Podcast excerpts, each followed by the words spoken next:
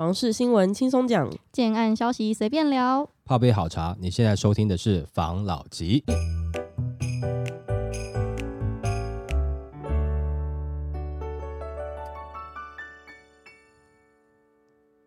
关心你的房事幸福，我是方老吉。我是大院子。今天呢，要来跟大家分享的是，在这一两年，我们这个打炒房的招数疯狂的用完之后，现在房市到底呈现什么状况？哎，有一个新闻来跟大家分享一下。打炒房招数进出，房市却量缩价稳。根据六都会区分别公布，二零二三年七月建物买卖转移栋数，交易量合计一万九千八百七十六栋，较上个月减少二点四趴，但年增率七点六趴开始转正。专家表示，由于房市交易与登记约莫有一个月左右的时间差，因此七月的建物买卖转移栋数主要是反映六月到七月初的市况。但进一步观察，今年一到七月六大都会。会区建物买卖转移栋数整体交易量合计为十二万六千八百八十栋，比去年同期年减十五点四趴，且是自二零一九年来最低的交易记录，创五年的新低。尤其是台北市年减十八点六趴最多，其次则是新北市、桃园市年减约十六趴左右，台中市年减十三点二趴，台南市年减十五趴，高雄市年减十二点七趴。不过呢，我们另外观察六都今年四月以前的建物买卖转移栋数累计年减幅均超。超过二十四趴，但累计前五月六都交易量年减二十一点四趴，上半年六都交易量比去年同期减了十八点六趴，而累计一到七月的交易量与去年的同期相比，已经缩减了十五点四趴，显示年减幅逐步的收敛。那假设震惊局势没有太大的变化，目前自住长期自产需求仍是稳定，价格仍是成交的关键。如果能够拉近买卖双方的价格认知差距，下半年房市仍然是可以期待的。全年。全台的建物买卖移转栋数挑战二十九万栋也不无可能。据此，专家表示，市场买气因为打炒房政策以及保守的氛围而量缩。不过，部分的地区，例如桃园的青浦、台中的南屯以及台南的东区，涌现了新案的交屋潮。加上第二季股市开红盘，令不少投资人获利了结，往房市布局。央行暂缓升息，也让民众稍微松口气。八月即将进入民俗月，有些较在意民俗的自住买家，在购物时序提前。前了，使七月整体的量能虽然比上个月微减，但是和去年同期的低基期相比，反而成长了七点六趴，缴出了月减年增的成绩单。那专家指出，检视今年前七个月的买卖移转动数，可以发现都会区整体的量缩幅度已经从年初的二到三成收敛到十五趴左右，加上近期政府接二连三的抛出第二户现代松绑、伊利的新青安贷款等等的友善自助的政策，有望提高民众购物的意愿，在打。炒房固自住的政策基调之下，刚性买盘渴望获得鼓舞的伺机进场，也成为下半年房市最重要的买气支柱。专家表示，下半年虽然有平均利权条例修法，加上央行第二户的信用管制抑制过热的交易，但是同步又寄出了清安的二点零提高优惠，政府一手打炒房，一手住买房，市场呈现投资收手、自住出手的情况。根据平台的指标调查，在购买房地产的时机指标目前是一百零七点三五点。比前一个月上升了二点一零点，那两项指标皆落在一百点以上的乐观区域，显示现在的房市环境逐渐趋向自住友善。那专家也表示，七月移转主要是反映了五月下旬和六月的市场交易。六都总计七月转移栋数为一点九九万栋，年增八趴，是近五个月来首度年增率转正数。主要是去年七月移转正值疫情比较严峻的那个期间呐，嗯，所以转移量本来就比较少，基期比较低。如果是以下半年移转年增率持平来推估的话，全年的移转量应该会落在二十八点五万栋左右。那专家提到，今年第二季的移转栋数年减状况开始收敛了。七月六都的转移栋数年增率开始转正，目前市况交易稳定的推估，加上去年下半年移转量已经明显的量缩，今年交物的数量也不会少的情况下，下半年移转年增率有机会持平或小增。他就拿去年量缩的状况跟今年来比的。那全年要站上二十八万栋不是太难，但是整体的房市仍然是以自用为主。那专家表示，房市虽然进入了盘。整齐，但是房价的波动幅度并没有到非常的大，呈现了价盘量稳的状况。未来若是股市的气氛不错，则房市的表现应该会维持相对的稳定。新青安房贷虽然不会刺激新的需求产生，但对于首购族仍然是有相对的优惠。但总统大选还是年底前的不确定因素，可以观察对于房市短期信心是否会产生干扰。那讲到现在，我们可以发现是，他现在是拿这个转移动数来与去年做相比嘛？嗯，那当然去年。年有它有很多因素，就是疫情啊、战争啊、叭叭叭之类的，时空背景不太一样，嗯，所以硬是比，我觉得今年还是比去年差一点吧。比去年差啦。来，我们先讲几个啦。他讲转移动数，转移动数又不是全部都是今年买今年交。哦，你如果是成屋市场的话是啊，那你预售市场的话是反映什么时候的？可能两年前吧。哦，你总是需要，时间干嘛？也就是今年的预售市场会反映在可能两年后或甚至更久。对啊，你要看它的这个完工交屋的时间是什么时候嘛，嗯对不对？到时候它真正交屋的时候，才是转移动数列入统计的时间点嘛。我在预售的过程中还没有到转移动数啊，所以现在反映的是两年前的一个状况啊。然后里面讲说，呃，股市让有一些人可能在第二季的时候有进入市场，对啦，但是不是大量。这个目前很多的都是讲起来是比较可能刚好有这个状况，哦嗯，但是不是很大量、很多数的啦。跟之前去年的这样子的，或是去年前年这样子的一个状况比较起来，它是比较零星的一些状况啦。嗯好，然后再来就是他说最近的状况是走入这个自住市场，这个已经我们讲很久了啦。那我想应该大家都知道了啦。自住的买盘有没有受到这个清安贷款的帮助？有没有实质帮助？不敢讲，我觉得应该有部分有，但是有没有增加一些信心？我觉得是有，就增加一些自己要购物的信心，包含现在的环境底下，也会觉得说好像是可以的。那再另外一个就是说，好像是量少了，但是价格没有降，这个部分我们之前有讲过吗？一个啦，假设你是大型建商，或者是说你很早就购地了，你现在其实当然是有可以调降的空间嘛。嗯但有很多应该讲说，多数的中中小型建商啊，他取得土地的时间呢、不会像大型建商一样有本事去囤地，那他都必须要跟银行配合，那加上限期开发的问题，所以他取得土地的时间都比较近嘛。取得土地的时间比较近，也就代表一件事情，这个土地是已经后来涨起来的价格了。那我现在我要卖，再加上现在的工料可能就是有一些涨幅上去，让我很难降价。嗯不赚钱还要我盖房子，那我干嘛盖？我干脆不盖好了，总要让我赚一点嘛，赚一。点这个一点到底是谁的一点？是 建商他原本抓好的这个利润，还是我们消费者认为的一点？这个就会有一个认知的差异了啦。那当然还有一个就是，我都知道我买这块土地多少钱了，那我也知道我后面的建商买这些土地多少钱，应该不会比我低。今天这个地主卖这个价格，那旁边那个地主可能价格更高，甚至旁边后面的土地我都知道，我有去标啊，啊我没有买到啊，啊知道土地被谁买走了嘛？那我大概算一算，抓一抓，我就知道他会开多少钱了嘛。那我就先撑着，我等他推案出来。那这样是不是显得诶我的价格就比他便宜了？这样子我还不用亏本卖，我就只能先撑着，因为我知道后面出来的建案不可能开价比我低了，包含这些他们土地取得的成本跟现在工料的成本加上去，应该是不会比我低了。那这个区域到时候变得还是我最低价，我还想要层层看，这个是有一部分的建商会这么做的。那当这有一部分的建商这样做的话，因为它降不下去嘛，有可能它就是没什么利润嘛，它降不下去，那也会导致周遭的一些新城屋啦、中古屋市场啊，也会觉得说啊，新案还在这个价格啊，也没有崩盘在卖，我为什么要卖？嗯啊，那当然，除非你这个区域是交屋量很大，当时是很多的投资客在市场上收购的一些投资客，这个时候如果万一他真的体质不良，但是现在没有在持续的一直猛猛升息的话，可能他们也会想要撑啦。如果说是像现在的话，我觉得多数的这个投资客哦，就应该是会选择撑下去这条路了。为什么呢？因为在之前有风声要打炒房，这个时候，我觉得短期炒作体质不良的，会有可能造成抛售的这些投资客，其实早就把它转手出去了。嗯现在接手的这些投资客，多数啊，不是说全部了，多数其实是自己有信心可以走完，至少可能前面两年就交屋后两年，或者交屋后五年，去避开比较高额的税嘛，再去做转售的动作。那这段时间可能先做出租嘛，啊，所以原本就有这样的打算，所以你也不会有一个降价抛售的一个状况呈现在市场上。那所以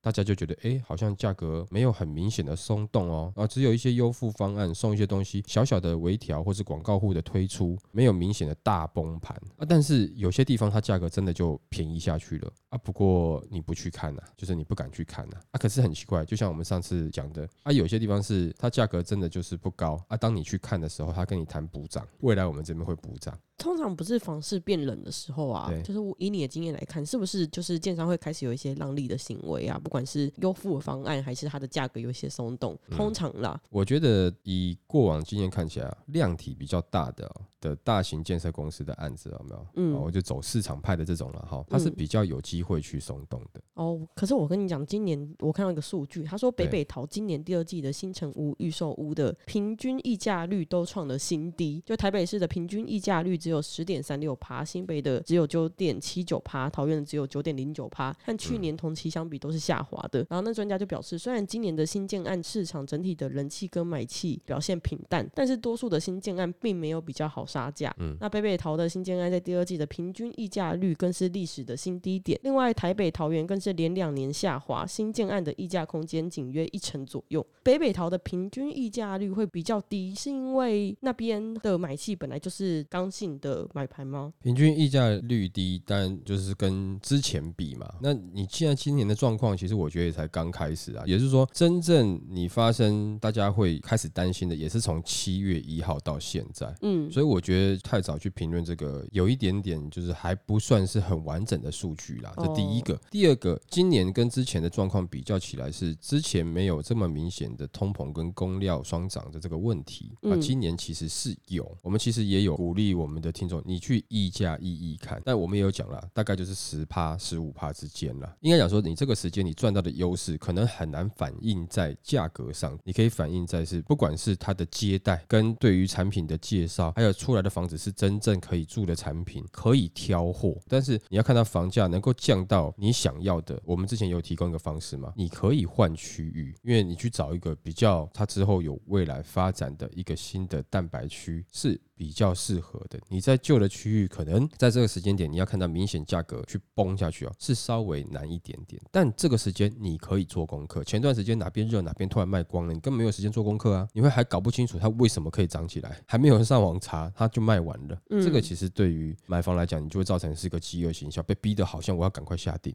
啊！而且也因为这样子，你好像大家一头热的状况下，那你房价也会无情的往上飙嘛。我们先不讲说是不是热钱进来嘛，这个情绪也就会造成你的房价会往上飙了嘛，对不对？没错。嗯，现在要来分享的是国泰房地产第二季指数分析出来的我们六都上一季房价的表现。嗯，我先讲这个全国的状况。那综合第二季的房市，全国相较于上一季的价量巨涨，房市表现冷落；相较去年同季价涨量稳，房市表现偏热。整体观察本季的表现与预期的变动较大，不排除房市政策实施时点而产生推移影响，为影响成交量价因素众多。第二季房市偏热，不排除是短期的现象，未来仍有待观察。那六都第二季的房价表现，台北相较于上一季价量巨涨，相较于去年同季价涨量缩，主要的推案价格为单价一百一十万元以上的产品，占推案的户数七成多。那台北市速地稀缺，以都根及围绕改建为推案主力，因推案的地点多为精华区域，预售建案屡创高价，去化时间本来就会比较长。整体而言，相较于于上一季价量巨涨，房市表现热络；相较于去年同季价量背离，房市表现有待观察。那新北相较于上一季的价稳量增，相较去年同季价量巨涨，主要推案的价格为单价六十万元以上的产品，占总推案户数七成多。本季新北市的推案量大幅的增加，推案户数为二零二零 Q 三以来的次高，销售表现平稳，以品牌建商低总价产品销售率较佳，成交量增加了近六成，增增幅最大。整体而言，相较于上一季的价稳量增，房市表现偏强；相较于去年同季价量巨涨，房市表现热络。桃园相较于上一季价涨量稳，相较于去年同季价跌量增，主要推案的价格为单价四十万元以上的产品，占推案户数六成多。桃园主要推案的地区为青浦以及龟山 A 七两大从化区，在产业和人口利多、公共建设的挹注下，仍然可以吸引购物者进场，尚能维持市场的动能。那整体而言，相较于上一季价涨量稳，房市表现偏热；相较于去年同季价跌量增，价量背离，房市的表现仍然待观察。新竹县市相较上一季与去年同季皆价涨量缩，主要推案价格为单价四十万元以上的产品，占推案户数八成多。新竹推案量稳定减少中，因为科技题材，房价巨涨，为该地区原本交易形态受到平均地权条例影响大，导致消费者观望，成交量大幅的减少。整体而言，相较于上一季以及去年同季，皆为价涨量缩、价量背离，房市的表现待观察。那台中相较于上一季价量巨涨，相较于去年同季价涨量稳，主要推案价格为五十万元以上的产品占推案总户数五成多。本季台中推案金额年增四成，仅次于新北。交易量整体来说上称平稳，以品牌建商精华地段的产品销售率比较佳。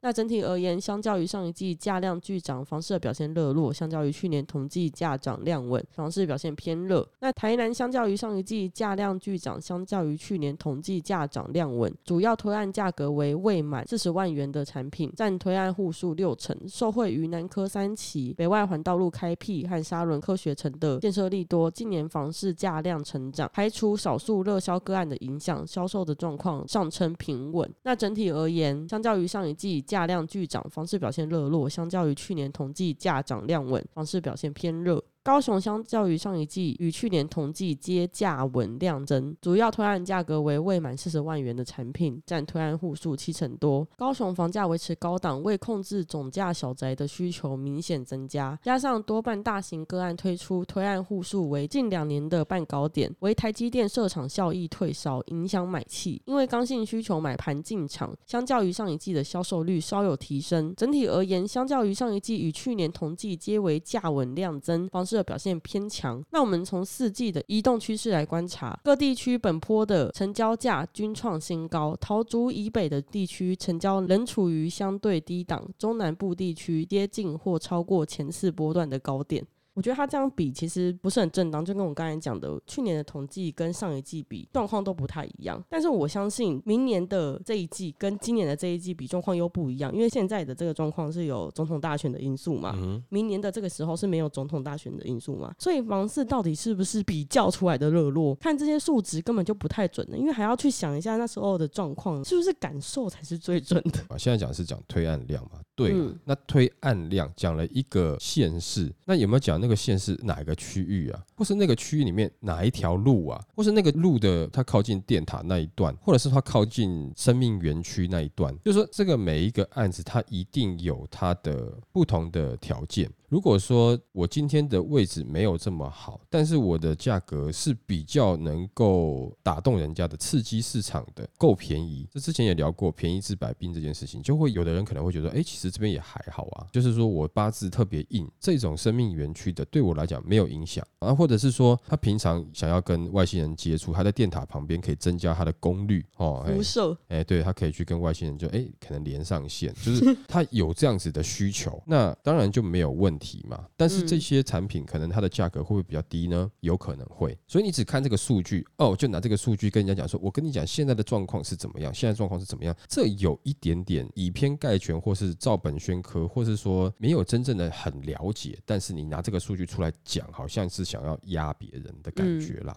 当然，这个是不是可以作为一个参考的数字？可以，但是它很不绝对。你不去现场看，因为它还包含中古屋、新城屋的部分嘛，中介这边去了解一下，实际上的价格，你可能很难很清楚有一个轮廓。这个就变成是有一种种像是偏见的感觉，嗯，就譬如说，哎呀，男生都是怎么样啊，或是女生都是怎么样？哎，对对，这种感觉。但是它的是一个总体，它个体的表现其实还是不太一样的。没错，绝对还是会有让你觉得很甜很好的建案在里面。我觉得你要去看，不然的话，你只是看数据，做了这样子一些这种数据的研究，你没有到实际上去看，那真的会差很多。尤其对于房子来讲，有的时候有些是没办法用数据表现的，是最难的。你到了那个房子以后，你突然感觉，哎，这边的环境让你感觉真的很棒，哎。也许它的小范围的区域环境它不是特别好，但是可能它产品的规划让你在你的阳台感觉哇，这边这个取景的这个视野感觉怎么那么好啊？有的时候是这样子，就像是你在拍照一样，你在取景，但也许它的地段并不能帮助它在未来，如果说这个房市又好的时候，房价有增值的时候，它也许增值的力道不够，但是也不是说它不会增值嘛，对不对？但是你在住的时候，你住在里面，那个景色很漂亮，诶，就譬如说刚刚这个开玩笑讲了，我住在电塔的旁边。边，电塔在我们建筑物的正后方，但是我窗户看出去，我永远看不到电塔，嗯它只是离我近而已。我看到的是前面一片城市的美景，但你住我对面，你地段比较好，但是你窗户看出来的景色全部都是我家跟电塔这样子，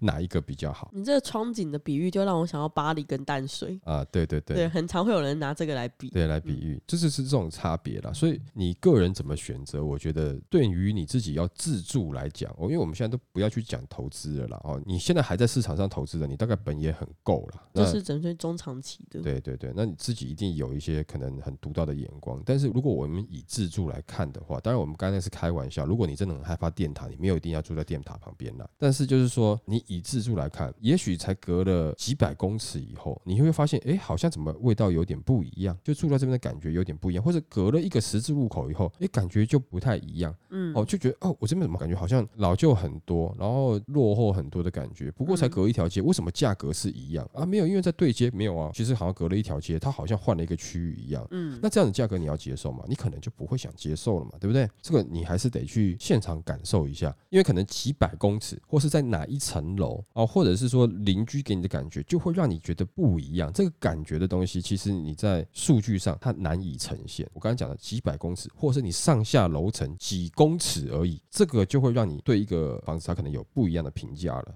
你很难用一个大区域的数据去看到这个房子到底是不是你要的。另外一方面就是说，我只是要看一个数据，看房价好像有在跌啊，跌死他们这些投资客啊，这种嗯让你心情爽的话，那这个数据就有它的安抚作用、慰藉心灵的作用。为什么这样讲？因为在现在，即使是房市比较冷，已经到了买方市场这样子状况，平均地的条例已经开始了，接下来又是总统大选要开始，这样的过程中呢，还是有部分的产品，它的价格你还是觉得是有点硬的。当你实际去了解的时候，会发现哇，你在硬什么？不不，或者是你会去了解以后，又觉得说，哦，它可能硬的有那么一点点道理，但我还是觉得很贵。我还是觉得不爽，但是我会知道他用的东西或是他的规划真的是有那么一点硬道理。同样是硬有两种嘛，一种是虚硬，嗯一种是真硬。嗯啊，真本事。对对对，你还是会感觉说，哦，原来还是有这样的差别。所以要不要去看房？如果你的最终目的是有想要拥有自己的房子的话，当然我觉得去看去看是好的。但如果说你的最终目的就是希望能够好好的做一个情绪的发泄，来骂一骂房价或干嘛的，那你也不一定要去看。有很多像我们这样的频道，下面有留言区，让你尽情发挥、尽情骂，骂的开心。那记得骂完帮我们点个赞，这样。对，好了，总之这是目前现在这个数据统计出来的结果。那具不具备你想要的参考值？那我觉得就丢给大家自己决定喽，好不好好 o k 好，来下一则。这区均价二字头，新案成交六十万，凭什么？专家言，显然位置对了。外围的新兴从化区因为房价相对低，与市区有落差，一向为建案市场的主流。不过，根据研究指出，近期发现北中南旧城区的指标高价案，多数与在地行情高出三成甚至翻倍，却依然有人买单。专家指出，发展久远的区域，一旦有了建设议题或是产业效益，旧不旧都没有关系。根据研究指出，近期北中南旧城区陆续有高指标的建案推出，价格与当地的老旧住宅平均行情有相当大的落差。那我这边举个例好了，新竹市的丽境曙光行情每平六十到七十万元，与北区、东区城隍庙周边的均价每平二十七点五万元，就是旧房子啊，嗯，价差高达约一百三十六点四趴。那台中市中区、东区的台中车站一带也是最早发展的区域，那边的旧房子平均单价为二十二点一万元。那近期的新案是浩瀚湖滨城，它开出的价格是每平四十到六十万元，价差幅度也是高达一百二十六点二趴。那接着是台北市的大同区大道城周边，那边旧房子的单价行情为六十一点八万元。不过近年来区域的指标大案红国大道城开价来到了每平一百一十到一百三十万元，价差也将近翻倍，高达了九十四点二趴。那专家就指出，新竹市城隍庙附近、台中市车站一带以及台北市大道城的旧城区，虽然区域住宅多是屋龄老旧的，中古屋，整体的行情也不如新开发的竹科概念区块，或是台中市各屯区的从化区，以及台北市大安区、新一区等新案的水准。但是其实旧城区的采买、饮食、交通便利性强，近年又搭上了房市热潮，尤其是新竹旧城区，还有竹科外溢房市的效益，因此房价表现强度高。那至于台中旧城区，则是因为有着车站改造计划跟三井奥莱的商场，很像是台北市大道城也沾了西区门户计划和台北双子星开发案，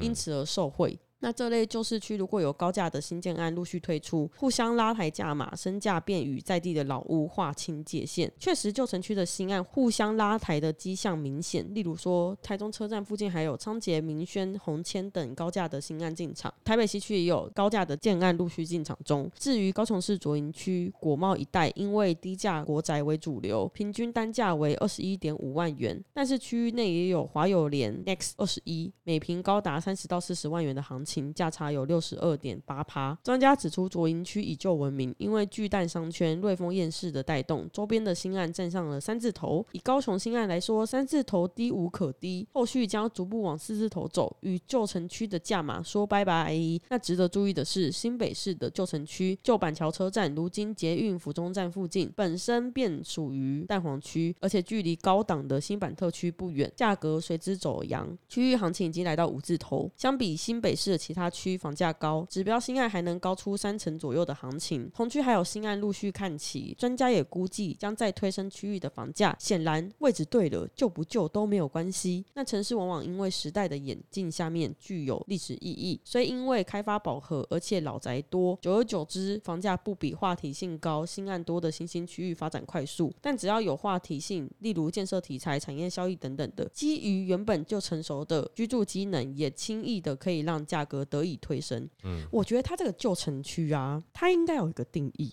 嗯，不是所有的旧城区都有这个条件，嗯，它讲的是曾经的蛋黄区的那个旧城区，哎，对啦，你哎，你这个分析的很好，是不是？我一直有 keep 到你的点，对，就是它是可能一百年前的信义区。就这种感觉啦。嗯，那其中他刚刚讲到像大道城那边嘛，我举个例子啦，他有的譬如说卖中药的店铺啊，嗯，他可能五六代都在那边啊。那个时候你开药铺就基本上是像医生一样的行业了嘛，五金郎又不用考执照，又不用干嘛，就家族传承的。嗯，那你那边赚了五六代，你没有实力，你要骗谁啊？你只是藏得好而已啊。没错，所以他在地是不是有很多的士绅？就是藏得好的低调富豪，嗯，有没有？一定有啦。他光是一个在地的购买力，我想应该就会有了。而且再是，你在他原来的地方推一些新案，然后譬如说啊，双子星计划啦，这种感觉让他觉得，哎，我咔嚓哈，我就是最繁华的地方了，对不对？啊，现在哈，我要荣光回复，他对于这个土地当时的一个感情跟认同感，是比外地刚进来的人来更高啊。嗯，假设他要换屋了，假设他要投资多一间，或者说他多买一间给子女的话，或者说他多买一间啊给孙子的话，他可能会选择这个地方啊。啊，这边未来又不是没有发展啊，离车站也都近啊，什么都蛮方便，左右邻居啊，我们也都熟嘛，那你这种感觉就不一样了嘛。那你说其他的区域，我想大概也都差不了太多啊，就是大概这样子的味道。那它有没有让这个区域繁荣起来？我们先不要讲说房价怎么样，有没有力道让那个区域繁荣起来？我觉得有啦。嗯，当时它会繁荣，就代表它是有一些地利条件嘛。那只是因为那个时候在那个区域太贵了，饱和了，然后外推效益。推到信义区，推到大安区，啊，现在又回来了嘛，就是像这种感觉嘛，啊，慢慢有一些新的从化区，哎，因为整合的怎么样啊，路大条啦，等等之类的，就开始发展起来了。那现在在贵的区域，它又在往外推到其他区域，其他区域，哎，感觉路又更大条了，从化氛围又更好了，就是这样子啊，慢慢慢慢啊。走了一百年，是不是又要再回来旧的区域？哎，那我们再来一次啊！没错，曾经的从化区变成蛋黄区之后，它又再会变成从化区，就是一直这样更替。对啊，那你换个角度来讲，有之前有些人都担心说啊，我买不到了，以后涨幅买不到。不会啊，你买了以后，成功不必在你嘛。你现在买的房子，等你的孙子继承以后，哇，不急哦，对不对？感谢阿公哈，当时英明的决定啊。现在这边哈，一平多少钱？是不是？我有时候都想，单都跟真的，我有时候都。想我阿公怎么都不去买新一区那几块，就是就古爷那几块。没有，搞不好之后会轮到你家这边，就是这种感觉了，也不要急嘛。当然啦，你也不是说乱买啦，因为你乱买，有的时候你会发现，哎、怎么轮来轮去就那一群人在轮，一直轮不到你边缘人的感觉。但是你看，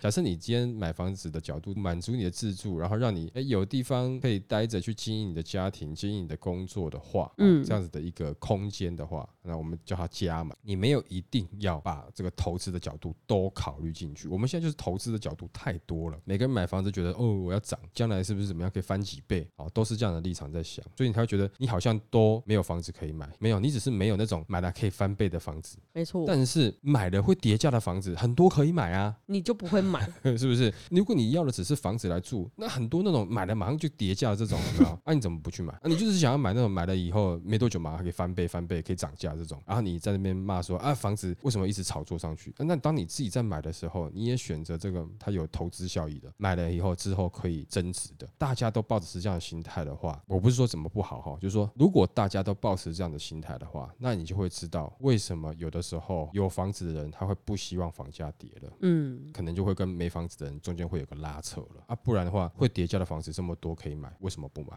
可能有的人会推出那种超级优付方案呢、就是你一来我先付你五千，啊，如果你没超有傻眼你没有要买的话，你再退回来给我就好了。但是如果你来哈，你愿意拿合约回去的话，我先付你五千，是不是这种超级优付方案？买了你稳赔的，哎，对对对对，你们还愿意买真爱？但是问题是我会盖得很好，在这个房子里面你会很舒服，外面怎么样我不知道啦。